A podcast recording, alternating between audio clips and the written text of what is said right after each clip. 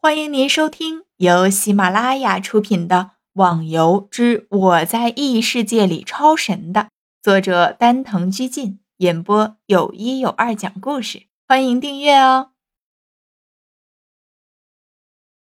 第一百八十五集，想不出来就不用想了，我们还是先把失去的都练回来吧，然后再等着那些人的消息。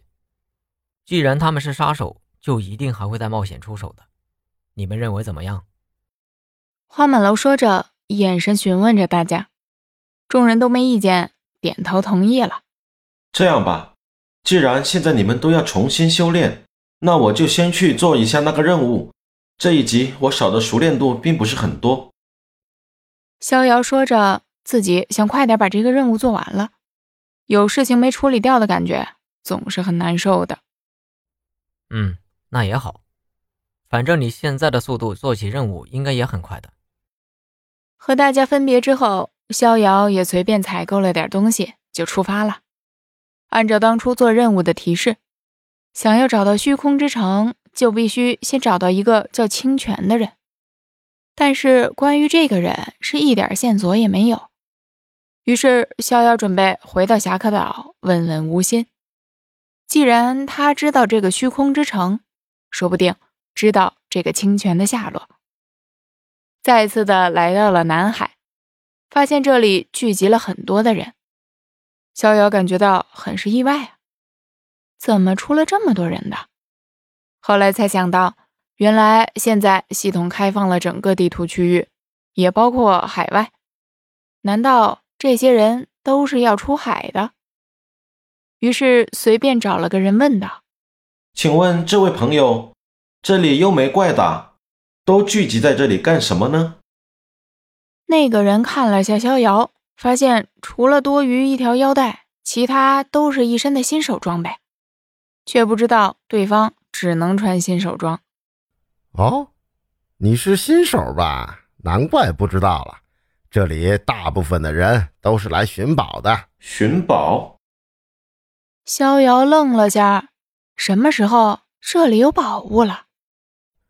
是啊，听说海外有很多值钱的东西，什么秘籍之类的。所以自从系统开放了整个地图区域，四大海域可是每天都挤满了人，都是出海寻宝的。好了，不跟你多说了，我也要上船了。说着，那人也向船上挤过去，诡异的看了下四周，心想：有那么多的宝物让你去找吗？但是，一看这些人又犯愁了。这些人差不多把所有的船都挤满了，这叫逍遥怎么去侠客岛啊？